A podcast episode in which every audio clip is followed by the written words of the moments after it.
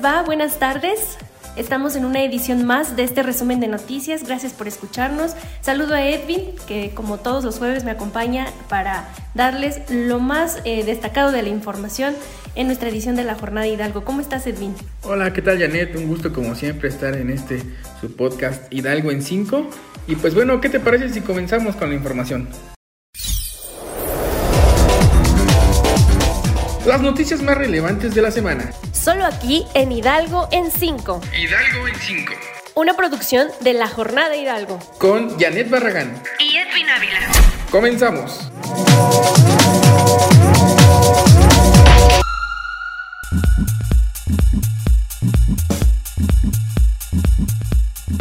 Arrancamos con la información abren registro para aplicar la vacuna COVID en niños de 5 a 11 años. En Hidalgo, más de 300 mil menores en este, rango de, eh, en este rango de edad, pues podrán recibir por fin la primera dosis de la vacuna Pfizer.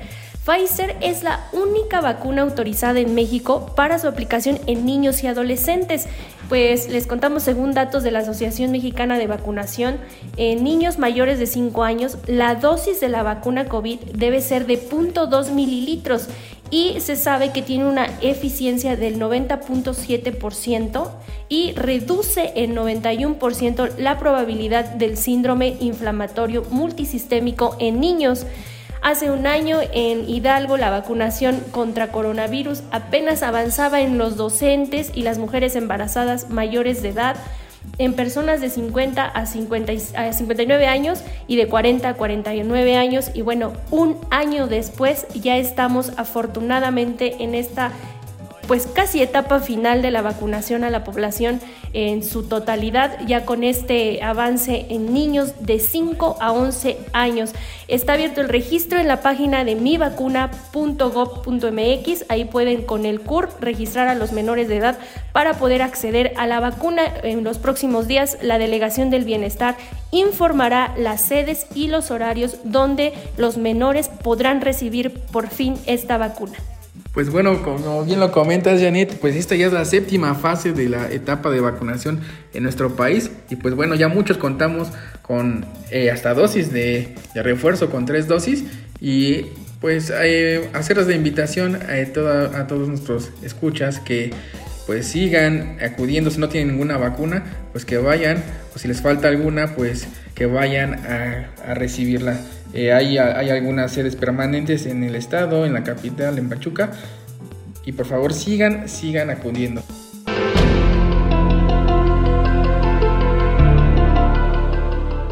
Y bueno, en, otras, en otra información, comentarles que la actual administración estatal encabezada por Omar Fayad entró en la recta final y antes de partir comenzaron algunos procedimientos como la venta de terrenos a la empresa Habitat Lemus Construcciones, solidez inmobiliaria bajo el argumento de fortalecer la infraestructura comercial y hotelera de la ciudad.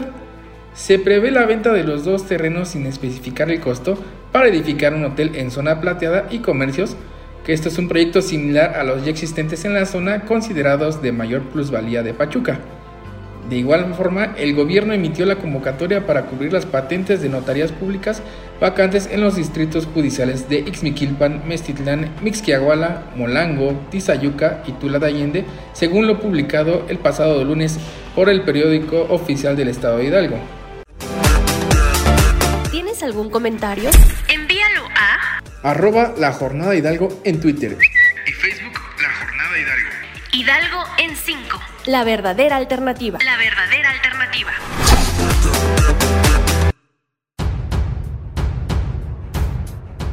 En otra información, tras la entrega de constancia como gobernador electo a Julio Menchaca Salazar el pasado domingo, pues comenzarán los trabajos para integrar el equipo de transición y la conformación del gabinete que lo acompañará en su administración a partir del próximo 5 de septiembre.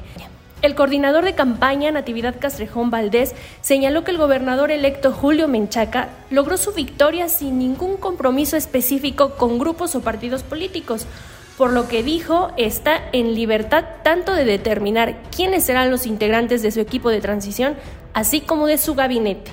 Natividad Castrejón sostuvo en entrevista para la jornada Hidalgo que el único compromiso y responsabilidad del gobernador electo es generar un gobierno honesto, transparente, que rinda cuentas y que profundice en las problemáticas de Hidalgo.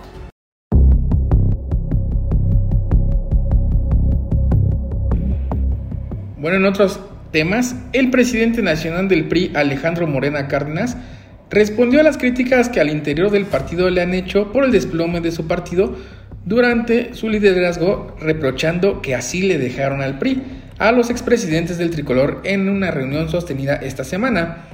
En privado, ante ocho de los expresidentes del PRI que acudieron a esta reunión a la sede nacional del tricolor, para reunirse con Alito Moreno le reclamaron, no te tenemos confianza, nos has colocado en la crisis más grave, la peor incluida que la del año 2000. La molestia por las formas y los modos con el que el campechano se apoderó del control partidista llegó a tensar el encuentro y la salida para justificar la derrota electoral del pasado 5 de junio fue responsabilizar al pasado. Así me dejaron el partido, dijo Alito. Vaya telenovela que estamos viendo al interior del PRI nacional sin duda es uno de los temas que está en el ojo público, sobre todo de la política, pues están jugándose ya el camino hacia el 2024, donde se va a realizar la elección presidencial. Y por un lado los morenistas pues ya están con sus corcholatas, como les dice el presidente, ya listos con sus perfiles, mientras que en el PRI pues se están poniendo apenas de acuerdo cómo van a enfrentar esta declave del partido y frente a una elección tan importante como es la elección presidencial del 2024. Recuerda que puedes mandar tu denuncia ciudadana a nuestro WhatsApp. Solo manda un mensaje al 771 403 1540. Hidalgo en 5.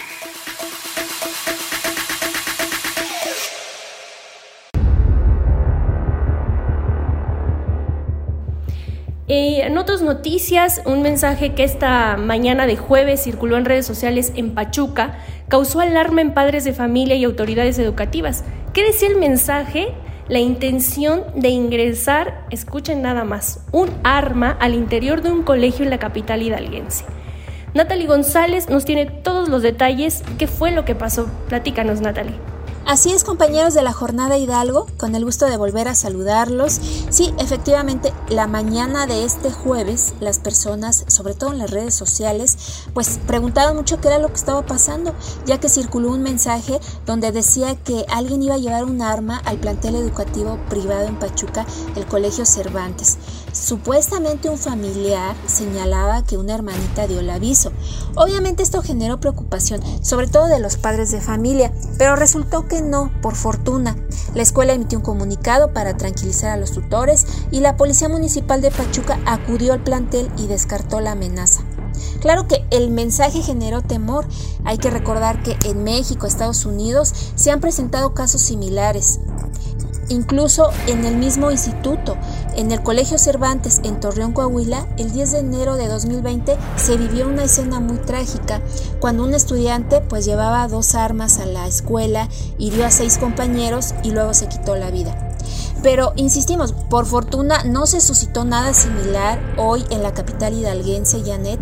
El plantel trabaja de manera normal y gracias pues solo quedó en una falsa alarma.